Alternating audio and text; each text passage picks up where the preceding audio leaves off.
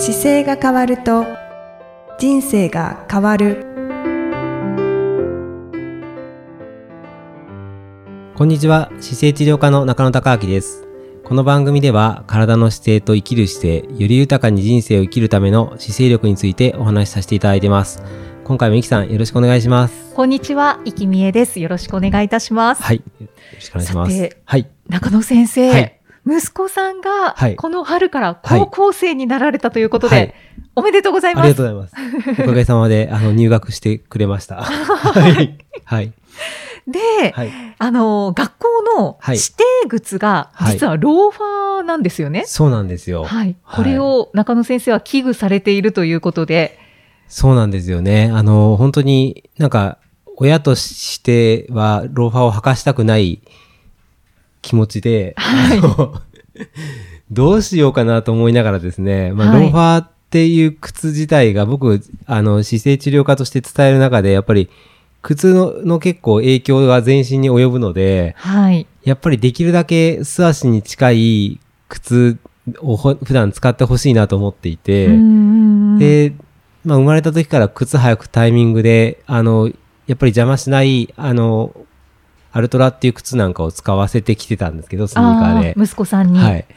で、結構フラットで、足の指の形をしっかり壊さないようなもので来てたんですよ。今回ローファーっていうと、さすがにその、かなり足の指へのダメージが大きくて、うーん。まあ革靴になりますよね。そうなんですよ。革靴に。そうなんです。ですねで、まあかす、自然に考えると、動く足の指に対して、革のもので覆ったら当然動かさなくなるじゃないですか。はい。で、革靴って基本的に足の指を動かさないで使う道具なんで、ん。まあ、足の指をそういう意味では殺しちゃうし、あんまりこう成長期の段階で硬いものでこうグッと押さえること自体は良くないので、はいまあ本来運動靴で自然に動けることっていうのが成長期のことを考えれば望ましいので、あの、校則を変えてもらいたいなと思いながらも、はい。まあ選んで入った学校でそういう校則が現時点であるので、はい。なのでその中でどういう選択肢を取ってあげたらいいのかなと思いながらですね、ちょっといろいろ探してました。うーん。。はいやー、それからどうなったのかっていうところそれからですよね。えっ、とですね、まず、あのー革靴の中でも、ま、紐靴の方が本来足に合わせやすくて、はいローファーっていうのが、い足に先入れるだけなんで、止めるものがないんですよね。はい。なので、ピタッとあ合うローファーが出会えればいいんです通常そうではなくて、あの、無理やり足を入れて。自分の足を、と靴を馴染ませるっていう過程をして、痛い中靴ずれしながら履いていくような印象があるのがローファーなんですけど。そうですね。もう、あの、靴に足を合わせなきゃいけないっていう、そうです。で、それやる、と、結局小指がちょっと潰れちゃったりとか、いろいろトラブルを起こすので、はい。で、どうしようかなと思った時に、あの、ひらめいたのが2つあって、じゃあ足型にあ近いものを選んであげればいいなと思って、あで、うちの子供の場合は、えー一旦そのか足をさスキャンできるメーカーが、はい。アシックスっていうメーカーがですね、足のスキャンができて、あ。はい。その足型に合わせた、あの、サイズを選びやすいと言われてはいるので。じゃあ一旦アシックスさんに連れて行って、アシックスウォーキングっていう大人用のメーカーなんですけど、はい。でそこに行った足の形を一回チェックしてみようと思って、で、もともとちょっと甲が高かったりとか、足の特性は分かってたんで、はい。まあ、どれが合うかなと思いながら連れて行って、で、うん一回計測して、で、これですよって、まあ、選んでもらった靴を履いて、まあ、本人も、はい。そういう意味では人生初の革靴なので、ああ。あの、僕の革靴、僕と今サイズ変わんないです、あんまり。で、僕が履いてる、あの、フラットに近い革靴なんかはかたまに貸してあげることあったんですけど、はい。でも本人が自分で履いても感覚としては全く未知の世界なんで、合ってる。るかどうかすらわかんないので、はい。なので、まあちょっとその一個靴販売されてるところの観点から選んでローファーとして、まあ2択あったんですけど、はい。まあちょっと学校でっていうことを考えると、これですねっていうのを一個出されたものをちょっと履いてもらって、はい。で、それが一個選択肢としてあったっていう。うんうんうん。で、もう一個は、あの、ゾゾ、ゾゾマットって知ってますか？ゾゾマットわかんないですね。あの、洋服の ZOZO あるじゃないですか。はい、はい。あの、えっと ZOZO の、ゾゾタウン。ZOZO タウンの、はい。あそこで ZOZO マットっていうので、靴、足の形を3次元でスキャンする、はいあの、スマホのアプリがあるんですよ。おー、便利ですね。あの、体型取る ZOZO スーツっていうのもあって、それの、その次に出た第2弾が ZOZO マットっていう足型取るやつだったんですで、。それを僕は持ってて、でそれの足型の取り方のでうちの子供に取らして、はいそれにふず、あなたの足に合うローファーは出てきた、ローファーはこれですよって出てきたらいいなと思ったらやっぱ出てこなくて、あなので一応足型としては、あの、立体的に取ってこうサイズを見て確認して、ー。はい。あ、やっぱり、あの、アシックスさんで計測してるやつと結構近いなというのとかをこう確認しながら、うんうん。あの、まあ、現時点では一応今アシックスさんのものを履いているという。ああ、はい。そうなんですね。はい。その、アシックスの、まあ、革靴を履いて、息子さんどうですか？あのね、やっぱり今、通い出して少し経って、初めは分かんなかったんですけど、まあ、全然痛いところがないということで、まあ、ちょっと部分的に小指は当たるけど、い当た当たるとこないよって言って歩いているので、はい。まあ、選択肢の中ではすごく良かったのかなと思ってはいますけど、ちょっとね、お値段が、こ学生の高校生が履くっていうお値段ではなくて、ちょっと大人がビジネス用に使う靴の値段なので、そこだけは、ちょっと、あの、おすすめって信じづらいところがあるんですけど、はい。でもこの学生がローファーを、まあ、履かなくてもいいようになっていった方がいいと思うので、そうですね。あの、ローファー自体はもともと革靴の文化の時に、ちょっと楽に足を突っかけみたいに入れる靴がないかって作られたものなんで、うんうん。まあちょっと特殊な靴靴だし、あと着崩してる靴なんで、はい。別にローファーでなくても紐靴の方が調整しやすいはずだし、うんあと成長期の段階で、こう、やっぱり、かなんでしょうね、革靴の手入れを別に学ぶわけじゃなくて、とりあえず履いてきなさいっていう感じじゃないですか。はい。そしたらやっぱり黒いスニーカーとかだけに縛るとかの方が、これから先のことを考えると、やっぱりいいのかなと思いますね。その成長期に革靴を履くっていうのが、その過程が、あので、すかね、やっぱり。そうですね。だからどこにおも大事なことをを持ってくるかだと思うんですけどね。身なりを整えますっていう意味で、あの、公式の行事、例えば大人だと 結婚式とか、はい。あの、それこそ入学式とかあるじゃないですか。だその時だけは黒いこういうローファー履いてくださいっていうのはいいと思うんですけど、うん通常の通学の段階に、あの、革靴で来てくださいねっていうと、革靴って僕も学生の頃革靴だったんですけど、ああ、そうなんですね。雨の日って濡れますよね。はい。でベッはい。タベタになるし、で、別に革の手入れするわけでもないから、うんすごい雑に使ってあげることになっちゃうので、うんなんか物を丁寧に使うっていう観点からも、なんか公式行事以外はスニーカーで、公式行事だけはこの靴ってやってもいいんじゃないかなって思いますね。足のこと考えると。そうですうね。ん。なんか大人だって清掃っていう時は、毎日清掃の格好をするわけじゃなくて、はい。清掃であるべき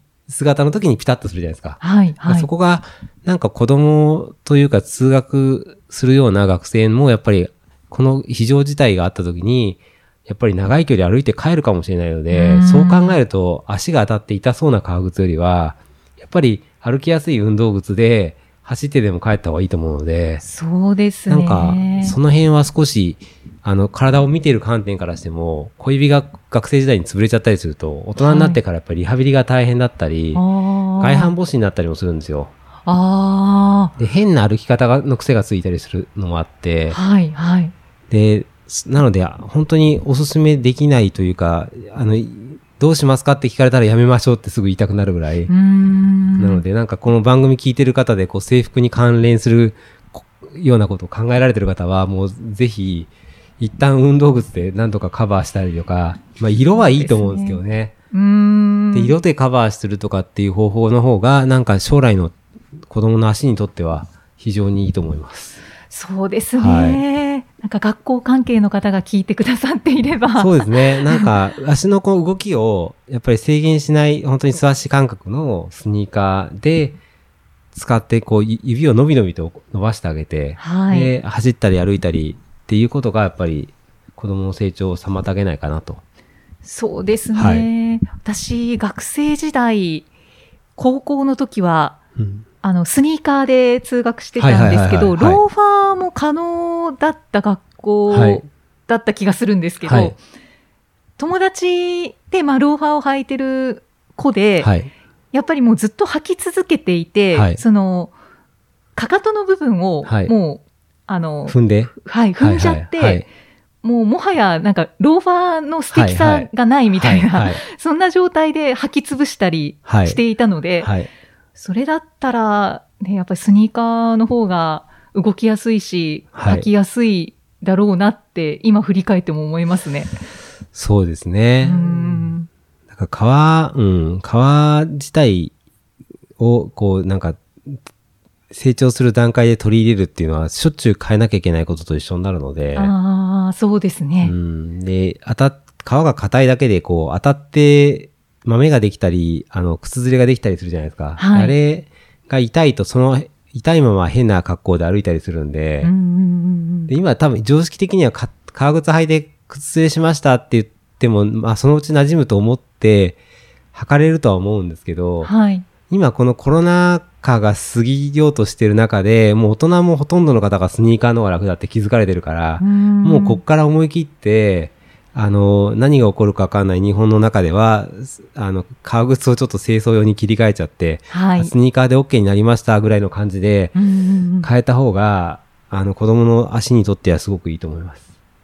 中野先生、ちょっと調べられたんですよね。ローファーを履いている学校がどのぐらいあるのかっていう。そうです、そうです。はい。そうなんです。あの、ブログにも書いたんですけどね、あの、多分23万人ほど、ローファー。ーを履かれているようですよというのが、ちょっと計算から出してきて、ね、結構多いですよね。そうですね。愛知県だったかな？愛知県の、えーっと、学校の中で何パーセントのがローファーを履いてるかっていうデータがあって、それから全国に照らし合わせると、どうも23万人ほど履いてるんじゃないかなっていう推測があって、で、一応学校指定のメーカーっていうのも何社かあるんですけど、はい。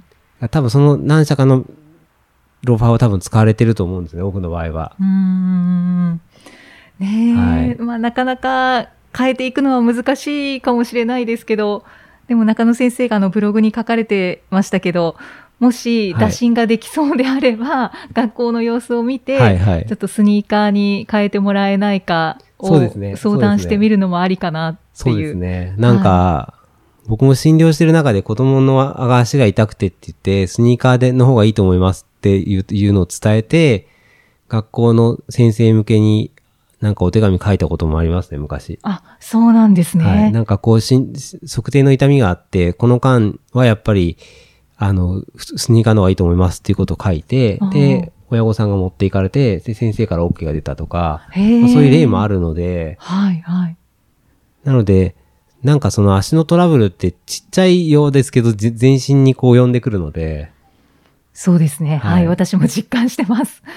僕も自分の子供が、だからちょっと小指が痛いけど、すごく、ちょっとだけ当たるけど、すごいか楽に歩けてこれいいよって言って履いてるのを見て、はい。まあ値段はあるんですけど、まうんあそこはしょうがないかなと思いながら、うん。あの、い一緒に今革靴の磨き方を教えてあげようかなと思ってます。ああ、そうなんですね。はい。せっかくだから。はい。僕昔すごい靴に、あの、靴が大好き、まあ今も好きなんですけど、靴が大好きな時代があって、はい。あの、革靴って足のサイズに対して選ぶのが結構難しいんですよ。足の幅だったり厚みだったりっていうのが全部違ってて、はい。で、自分の足はどこのメーカーに合うのかっていうのをいろいろこう、メーカーごとに履きに行ったりとかしていく中で、こう、あ、ここのメーカーのこれには合うなって思ったこともあるんですけど、うんでもやっぱり革靴って選んでいくとどんどん高い値段の革靴が出てきて、で、最後は自分の足型に合わせて作るような世界が待ってるんですよねあ、。そっか。オーダーメイド。そう、待ってるんですよ。で、木型を作って、その木型から革靴を作って、で、ビスポークっていうやり方でやるんですけど、はい。それでもやっぱり一足で合わなくて、二足、三足、うん四足って作り込んでって、初めて自分の足に合うような革靴ができるのがもともとそういう文化なんですよ。そうなんですね。なので、それって、あの、言葉だと簡単なんですけど、お金としても時間としてもすごくかかるので、はい。でもそれを昔の方々は多分貴族の方とかできてたからそういうものだったんですけど、でも全員が同じようにそのフィット感を手に入れるってなかなか難しいうのーで、ん。確かに。なので僕今もう革靴は本当にほぼほぼ履かなくなってて、あの必要な時用には一足あるんですけど、はいそれでも普段はほほとんどいあのもっとゆったりめのあの足型に近いうん革、もう革靴っていうか革ズックみたいな ものでほとんど代用しちゃってるので、うーん。わあ、そうなんですね。じゃあ、あの、まあ、ローファーの学校が、まあ、23万人ぐらい学生が入っているっていうことですけど、えっと、その他はきっとスニーカーの学校そうですね。スニーカーだったりとか、まあ、あと、革靴だったらいいですよとか、いろいろ指定があると思うんですけどね。はい、はい。スニーカーだったら、中野先生がおすすめしたい靴って何かありますか、僕は、あのーなんだろう、それこそ上履きみたいな靴、はい。あの、単純に、ん小学生が上履きで履いてるようなスニーカーあるじゃないですか。あのぐらい、完全にこうフラットで。曲げたら綺麗に曲がっちゃって、はい。簡単に柔らかい。柔らかい。で、ちゃんとこの、なかかとが高くなくて本当にフラットで足の形になってるようなものであれば、あの、どれでもある程度いいと思います。ああ、はい。そこがポイントですね。そうですね。ちょっとその、いろいろ細かく言うとこういう風に曲がってほしいとかってあるんですけど、はい。あの、硬くて動かない靴よりはやっぱり柔らかい靴の方がいいので、うんうんで、たかかとが高くてつま先が低いよりはフラットな靴の方が足に、体に、姿勢にとってはいいんですよね。うん。うん、なので、なるべ、く人間が裸足で使ってるような体をしてるので、裸足で似て立った時と同じ感覚のものを選んでいけるといいうんなと思って。中野先生はよくアルトラをおすすめはいはいはい。されてますよね。はいはい。僕はアルトラはそうですね、大好きで、もう、本当に、長い付き合いですね。はいはい はい。ね私も一足履いてますけど。ちょっとか流通しが、あの、買いづらいと思うので、ネットで買うことにが多いのかな。少し全国で考えると。アメリカの市場はアメリカ製品なんで、アメリカの、で、お聞きの方は結構買いやすいと思うんですけど、うんうん。やっぱりアメリカ市場が強くて、日本とかアジアはわまだポロポロポロなんで、はいはい比。較的言ってもサイズがないとかっていうのがあって、そっか。だけど参考にしていただきたいですね。そうですね。僕、あの、子供がもし履く、学校行くのに履くんだとしたら、アルトラのソルティス XT ってやつがあって、はい。その黒いやつにしようかなと思ってずっと頭の中にはあったんですよね。あでも学校受かるところによってこう全然違ったので、あ。ああ。そうか、革靴の学校で受かったかと思って。打診できるといいですね。そうですね。はいなんか、でもなんか少しでもそういう革靴じゃなくて運動靴がいいんだねっていう文化が少しずつ PTA の方からでも声が上がっていけば、はい。なこういう姿勢の先生がこんなこと言ってるから革靴じゃなくてスニーカーでもいいんじゃないですかとかって言って、なんか PTA とか声が上がれば多分校則って変わってくると思うんで、はい。先生、PTA に入られますか？僕、僕は多分厳しい、PTA は厳しいかな。大体ああいうの土曜日とかが多くて、そうですよね。そうなんですよ。だから、全然ね、なかなか平日っていうわけにいかないと思うので、多分僕が入るとご迷惑かけちゃうから、あのここ、言葉としては伝えたいですけど、だけど、そうですね。はい息子さんの学校で講義ができるといいですね。そうですね。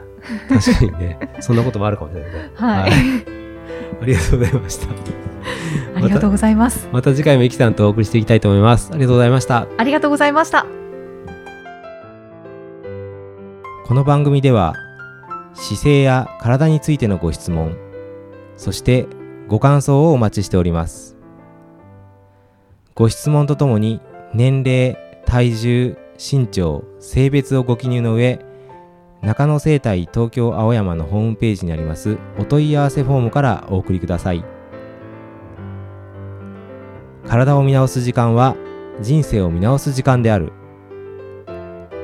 姿勢治療科の中野孝明でした。